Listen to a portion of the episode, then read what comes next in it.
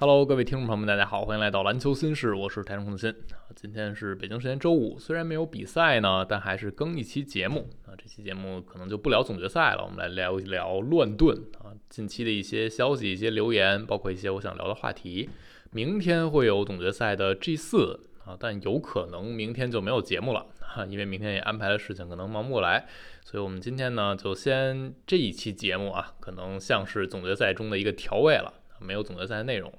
我们先从最近很热的一个留言开始吧。那就保罗啊，太阳这边传出来消息要裁保罗。最开始是克里斯·海恩斯直接爆出来说已经确定了啊，要裁保罗。但后来我们看到 Watch 也好，还有 Shams 也好，给出来消息没有说那么死啊，只是说太阳和保罗在讨论各种可能性。但可以确定的一点就是，太阳不太会让保罗下赛季的合同转为全保障留在球队里啊，这一点是可以确定的。那保罗现在是什么情况？他的合同其实还剩两个赛季。但是啊，最后一年二四到二五赛季，也就是后年啊，那一年他的三千万的年薪呢是完全没保障的。然后下个赛季二三到二四赛季是一千五百八十万受保障。啊，总共的下赛季的总薪水是三千零八十万。那受保障这部分呢，是保罗无论怎么样会拿到的啊。然后另一部分就是要在今年美国时间的六月二十八号之前啊，在这之前，如果太阳决定不给保罗这个合同转为全保障，那保罗他就只能拿一千五百八十万。那如果过了这个日期，就自动转为全保障了。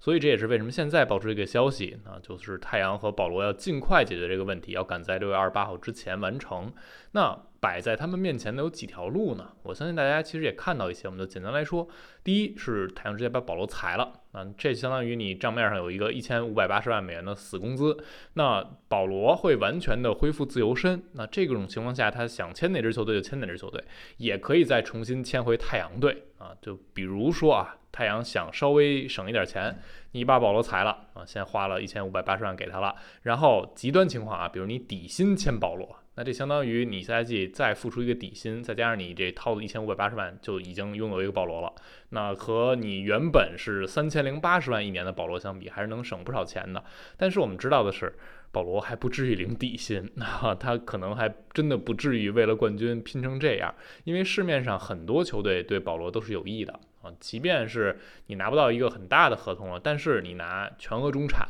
啊，也就是一千二百万左右这个级别的合同，我觉得还是很有可能的。我们看到的一些报道，那些呃所谓的有冠军竞争力的队，当然都是有意保罗的啊，比如湖人、快船、绿军、七六人啊，七六人这边是涉及如果还能离开的话，还有一些季后赛球队，公牛、森林狼、灰熊、独行侠啊，灰熊这边呢是莫兰特的禁赛的潜在的问题，而独行侠也有可能存在一个欧文的去留问题，所以这些球队。放眼一看啊，这些队如果能以一个低廉价格得到保罗，我觉得没有任何队是不想要的。然后包括一些很重建初期的队，他们也当然是有意保罗的啊，比如活塞、魔术、爵士、马刺这样球队呢，得到一个老将，可以帮助自己的队里的年轻人很好的成长，可以建立球队的文化。比如之前保罗在雷霆那一年，其实达到这个效果。那当然，保罗个人的意愿啊，肯定是想加入争冠球队的。然后这里给大家提一个小的啊。点啊，就是保罗现在如果他是被太阳完全裁掉了，一千五百八十万的死工资，他加盟个新球队，其实可以给太阳有一部分的工资的抵消啊。他新签的合同，呃，减去一个老将底薪啊，把这个数值再除以二，这相当于是太阳能获得的抵消。比如说啊，保罗被太阳裁了，去签了湖人啊，一千二百万出头的全额中产，那这样抵消的工资大概会在五百二十万左右。这个工资呢，相当于太阳你这一千五百八十万减去五百二十万，最后也就相当于这一年你给保罗花一千万左右就够了，还是能省一些钱的。当然，这只是给他们省钱、省潜在的奢侈税，不能给他们创造更多的空间啊，因为这个是在赛季结束之后才会去结算的，不会说太阳这个抵消出来多一个五百多万的空间出来，这个是不会的，只能省点钱。但是如果太阳，通过裁掉保罗，再重新签回他。比如我们说太阳也用部分的全额中产去签，那这样太阳也会被涉及硬工资帽这样一个事情那。下赛季他们的总薪水是不能超过呃硬帽的啊，也就是第一条的土豪线。那这样他们打造阵容是非常受限制的啊，因为理论上来说，如果直接裁保罗，太阳不太可能再把保罗签回来啊，因为其他队肯定会给出一定的工资给保罗的，比如全额中产。那如果太阳把全额中产再用在保罗身上，他们舰队的嗯局限性就比较大了啊，比如说像兰戴尔啊，像克雷格啊，你怎么留？如果他们能拿到超过底薪的这样的报价，他们可能就留不在太阳队了。他们的阵容打造呢，就跟这赛季没有本质上区别了。所以这是第一条路，那第二条路就是延期支付，把保罗给裁掉啊，就是把他最后这一千五百八十万的工资呢分成五年，每年三百一十六万啊，这样记在你的工资里，相当于能够帮太阳创造出来更多的空间。那这样太阳下赛季你就可以用全额中产，然后用双年特例，同时你在帽下的空间也会。多一些，那可以尝试去做更多、更灵活的运作，包括如果你要把艾顿清理走，那沙梅特清理走，你能做的事情是非常多的。那第三条路就是交易保罗啊，交易保罗的话，一种是在这全额保障转之前交易，也就是相当于交易本赛季的保罗。啊，另一种呢，就是等他转全有保障之后，三千多万的工资，下一季相当于一份到期合同再去交易啊。当然，除非有球队已经跟太阳商量好了，那我们肯定会去做这笔交易，否则太阳应该不会是在那个节点让保罗变成全保障的啊。这是关于保罗。那第二个我想说的是哈登啊，哈登啊，最近很多的消息是指向两支球队，就是七六人和火箭。啊詹姆斯说他在这两队里犹豫不决啊，不知道该走哪条路。现在就是这样一个状态，相当于站在一个路口。而啊，哈登接下来会和七六人这边新帅尼克纳斯，包括管理层、老板层去更多的完成会面，同时他也会听取一些火箭这边对于未来的设想啊，他要听听两支球队未来你是怎么打算、怎么计划的，然后自己再做出决定。七六人这边当然能给哈登提供更好的争冠环境啊，虽然你这个赛季止步了东部第二轮啊，但你还是一支争冠队，你还是有 MVP 队友恩比德。然后火箭那边呢，当然他们的好的地方啊，一个是回家了，回休斯敦了，那是哈登地盘儿；再一个呢是火箭能清理出更大的空间他们有六千到七千万的薪金空间，是完全有可能给哈登一份顶薪的。但是也有一些说法是认为哈登始终是在把火箭当成一个抬价的。啊，筹码或者抬价的一个杠杆儿，给七六人这边施压。因为之前火箭那边啊，他们管理层斯通接受采访也说啊，要不要把哈登签回来这个事情，他说我们得跟乌德卡商量啊，乌德卡用什么样的人，我们签什么样的人。然后当记者问到乌德卡的时候呢，乌德卡没有正面回答是否希望哈登回来。所以有人去判断呢，火箭对哈登兴趣不是那么的大，或者他们也不太可能给哈登顶薪。那如果是这样，七六人就有底气。他们就会觉得哈登只是在虚张声势，那我们就可以跟你压压价，然后把你留下来。因为你看上去在七六人这方面啊，确实这是一支能够给哈登更多薪水，同时你也适当的习惯和熟悉的环境，也能给你提供争冠的一个竞争力。这个是对哈登来说，七六人这边他们的一个优势吧。然后还有一个消息是，最近 ESPN 的沙尔本他在一个连线节目里提到，他说太阳队值得大家去关注一下。啊，因为他说听到了太阳要采保罗这个消息之后呢，他跟一些业内人聊了聊，大家统一是觉得，除非太阳确定他们能找到比保罗更合适的人选，否则他们不会轻易的这样啊摆出一个我们要采保罗这样的一个姿态。而哈登在过去一个月。在一些流言蜚语中传出和太阳队千丝万缕的关系，因为哈登和杜兰特有过交集啊。虽然在篮网分手的时候，两人有一点点僵啊，但是后来已经重归于好了，两人关系又非常好了。所以肖本是提醒大家啊，他说我不是在报道什么，我也不确定什么，但是关注一下哈登和太阳队。那这是哈登的事情。第三个我想说的球员是利拉德啊，和哈登、保罗相比呢，利拉德就整个人显得。非常的亢奋状态啊，完全不顾及自己下一站有可能不在开拓者这个事情，上各种各样的节目，各种各样的暗示自己可能会离开球队，确实是引起了大家的争议和讨论。比如在一档节目里，啊，就记者啊，主持人问利拉德说：“有人说利拉德会被交易到尼克斯啊、热火呀、绿军呀、篮网啊，那么啊，你觉得你自己啊，哪支球队摆在你面前，你觉得去还是挺不赖的？”啊，利拉德就说：“很显然，热火是一个。”啊，因为阿德巴约是我好哥们儿啊，热火是一个很明显的我愿意去的地方。然后另一个呢，就是篮网队啊，布里奇斯也是我哥们儿。然后今天呢，克里斯海恩斯也爆料啊，他说利拉德这边篮网和热火显然就是他的下家名单里的两支球队啊。再一个，呃，海恩斯提了一嘴费城，但他那意思就感觉可能性不高。他还说，如果开拓者是想拿自己今年的三号签去选一个球员，然后不交易，那这样的话，利拉德很有可能就要跟球队商量，你把我换走啊，因为利拉德态度很明显，我是想长留开拓者，但是呢，你要给我竞争力，你要让我去争冠，我不想陪一支球队重建，这是利拉德的态度。所以现在呢，这局面还是僵在这儿了啊。接下来就看开拓者到底是不是真的愿意为了利拉德去付出那些未来筹码，继续去赌他们眼下的争冠窗口期。那利拉德和篮网啊，多说两句。利拉德啊，确实是一个这个赛季还是全明星水准球员啊，他的表现在上场的时候还是非常出色的。但是篮网要不要利拉德？我个人啊。不太喜欢篮网去拼利拉德或者博利拉德这个交易。首先，利拉德马上要年满三十三岁，年龄摆在这儿了啊，而且他的合同还剩四年，二点二亿左右，非常非常大的一份合同。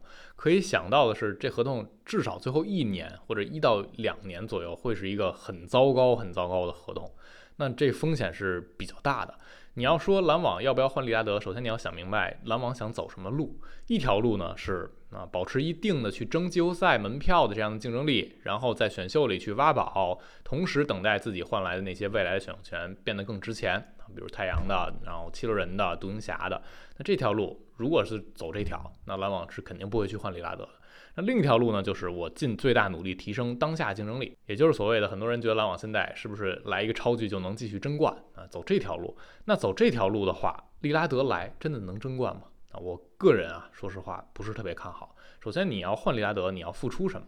付出的如果是本西蒙斯加选秀权，这是最近很多人热炒啊。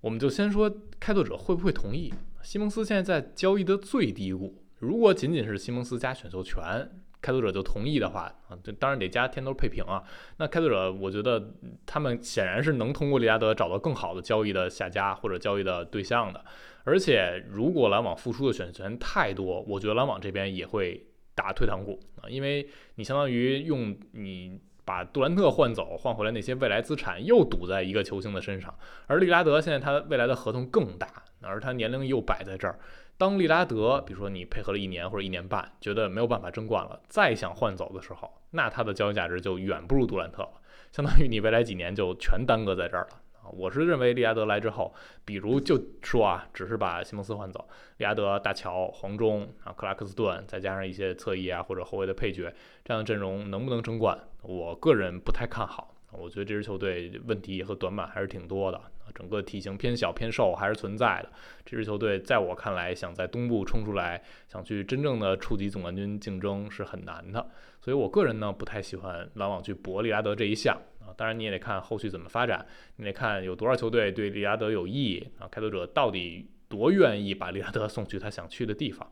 那最后啊，想聊的一个小的话题就是莫兰特和西安啊，相当于是个人的一点感慨。因为大家知道，我之前是用莫兰特当头像，我非常喜欢莫兰特。但是莫兰特惹上那事儿啊，实在是太让人无语了。两次在直播中秀枪，第一次已经被禁赛八场，已经对自己有巨大的影响了。我觉得就是因为他第一次秀枪那个事情，才导致他今年没有能入选最佳阵容。你在合同上已经损失了四千万美元，按理说你应该长记性啊！你在季后赛出局之后也在说我在场上场下要更有啊行为准则这种原则感，不能再有乱七八糟的事情干扰球队。然后在休赛期又出现这个问题啊！虽然你说你是玩具枪，但谁信呢？我们看到 NBA 总裁肖华已经在总决赛之前提到这个事儿了啊，说我们要先关注总决赛，嗯，不希望总决赛受影响。总决赛之后我们宣布这个结果，大家的普遍的理解就是这个处罚可能会比较严啊，可能是几十场起步这样的一个状态。那对莫兰特来说打击是非常大的。